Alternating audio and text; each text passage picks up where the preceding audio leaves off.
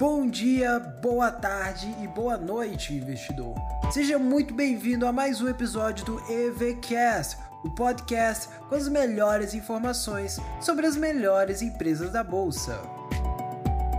E hoje nós falaremos sobre o relatório do primeiro trimestre de 2021 da Odontoprev, uma empresa do setor de planos de saúde odontológicos líder na área na América Latina.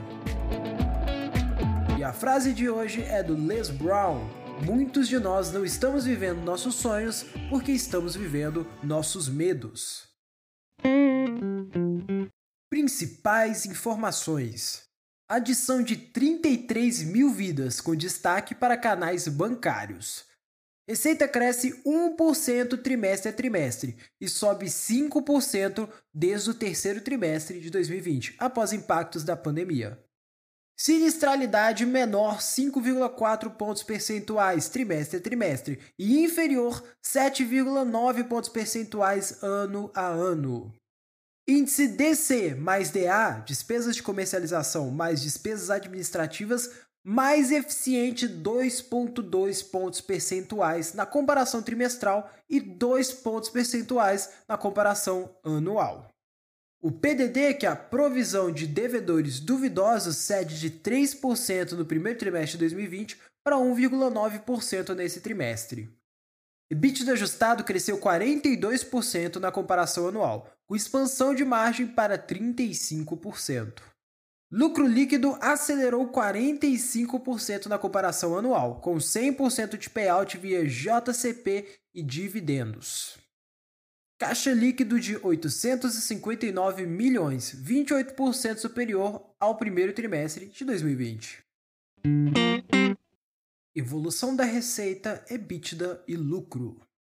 Falando agora de receita líquida, do terceiro trimestre de 2020 até o quarto trimestre, houve um aumento de 3,96%, saindo de 430 milhões para 447 milhões. Já na comparação do quarto trimestre para o primeiro trimestre de 2021, teve um aumento de 0,89%, saindo de 447 milhões para 451 milhões. Falando agora do EBITDA ajustado do terceiro trimestre para o quarto, ele teve um aumento de 14,29%, saindo de 112 milhões para 128 milhões. Do quarto trimestre até 2021, houve um aumento de 25%, saindo de 128 milhões para 160 milhões, o que nos leva a uma margem EBITDA de 35,4% do primeiro trimestre de 2021. Falando por último do lucro líquido, do terceiro trimestre até o quarto houve um aumento de 12%, saindo de 75 milhões para 84 milhões. Já do quarto trimestre para 2021, houve um aumento de 29,76%, saindo de 84 milhões para 109 milhões, o que torna a margem líquida da empresa hoje de 24,1%. Além disso, comparando o primeiro trimestre de 2021 com seu par no ano passado, houve um aumento de 1,1% no número de beneficiários. Teve também um grande aumento de 27,7% no caixa líquido da empresa nesse período. Métricas ESG, que basicamente mostra se a empresa tem uma governança ambiental, social e corporativa. Do primeiro T20 até o primeiro T21, houve uma redução de 16,42% no consumo total de energia elétrica, uma redução de 35,99% no consumo total de água, uma redução de 33,8% nas emissões de gases de efeito estufa e uma redução de 65,81% na gestão de resíduos. Significa que a empresa teve um menor descarte de papel, plástico, alumínio e metal nesse período. E mostra que é uma empresa alinhada com as necessidades da sociedade e do mundo nesse momento. Falando agora da receita operacional, a receita operacional bruta da empresa foi de 476,7 milhões, com destaque ao Dontroed, que está no México, que teve 5,69 milhões de receita operacional. Uma vez retirados os impostos, a receita operacional líquida foi de 451,41 milhões. Fazendo um comparativo da evolução da receita, a empresa tem um CAGR de 7% comparando de 2015 até abril de 2020. E houve um aumento de 1% do 4T20 até o relatório atual. Carteira total de beneficiários. A companhia atingiu 7,5 milhões de beneficiários, com adição líquida de 33 mil vidas no trimestre. O segmento PME, que são de pequenas e médias empresas, apresentou a adição de 17 mil vidas no primeiro trimestre de 2021. Já nos planos individuais, os canais bancários apresentam adição líquida de 16 mil vidas no trimestre. Na comparação do primeiro T20 até esse relatório, o segmento corporativo teve uma redução de 2,5% na receita operacional líquida. Teve um aumento de 0,6% no número de beneficiários e uma redução de 4,9 pontos percentuais no índice de sinistralidade.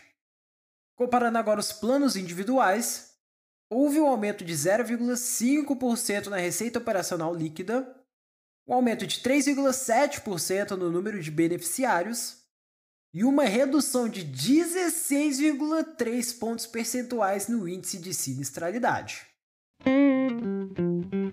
Custos de serviços e sinistralidade. No primeiro trimestre de 2021, o custo de serviços representou 37,9% da receita operacional líquida, 5,4 pontos percentuais abaixo em comparação com o 4T20 e 7,9 pontos percentuais abaixo dos 45,8% do primeiro trimestre de 2020. O índice de sinistralidade trimestral acumulado está em contínua baixa desde o primeiro trimestre de 2015. Quando separamos por segmentos, temos no segmento corporativo 42,2% da receita operacional líquida. Nos planos individuais, 36,3% da receita operacional líquida. E nas PME, pequenas e médias empresas, 27,1% da receita operacional líquida.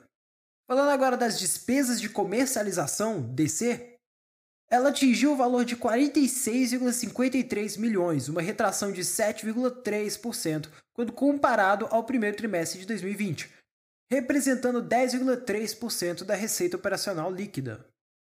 Novamente, separando por segmento, nós temos os planos individuais 18,5% da ROL, receita operacional líquida, nas PME 12,1% da ROL, e no segmento corporativo 6,2% da ROL.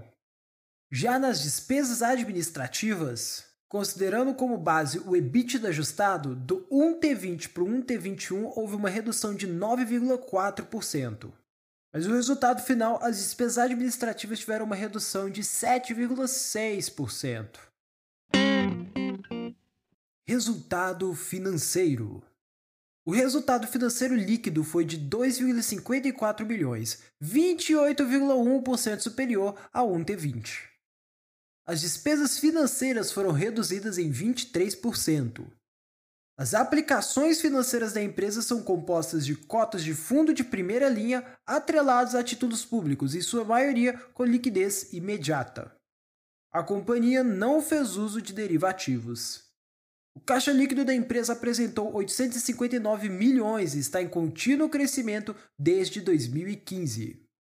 Nas parcelas a amortizar a partir de 2021, nós temos em 2021 22,39 milhões, em 2022 29,85 milhões, em 2023 29,85 milhões novamente e no total 82,10 milhões. Balanço patrimonial. Falando primeiro dos ativos, a empresa tem um ativo circulante de 1,9 bilhões, resultado 18,9% superior em relação a março de 2020. Tem um disponível de 21,99 bilhões, resultado 29,6% inferior em relação a março de 2020. Nas aplicações financeiras tem 820,24 milhões, 31,11% superior. Nos estoques tem 3,39 milhões, 4,92% superior. No não circulante tem 933,4 milhões, 1,10% inferior. Nos investimentos tem 14,94 milhões, 36,12% superior. No imobilizado, tem 61,66 milhões, 5,88% inferior. E no intangível tem 766,7 milhões, 1,10% superior. Já nos passivos, a empresa tem um passivo circulante de 554 milhões, resultado 5,29% superior em relação a março de 2020. As obrigações sociais e trabalhistas são de 51,35 milhões, resultado 1,64% superior. Em outras obrigações, ela tem 86,26 milhões, 0,56% inferior. Nas provisões, tem 357,9 milhões, 5,28% superior. No não circulante, tem 177,7 milhões, 10,95% superior. No total passivo, tem 731,96 milhões, 6,61% superior.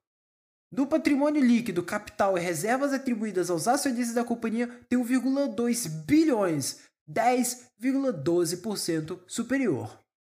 O total do passivo com o patrimônio líquido é de 2 bilhões, 8,80% superior.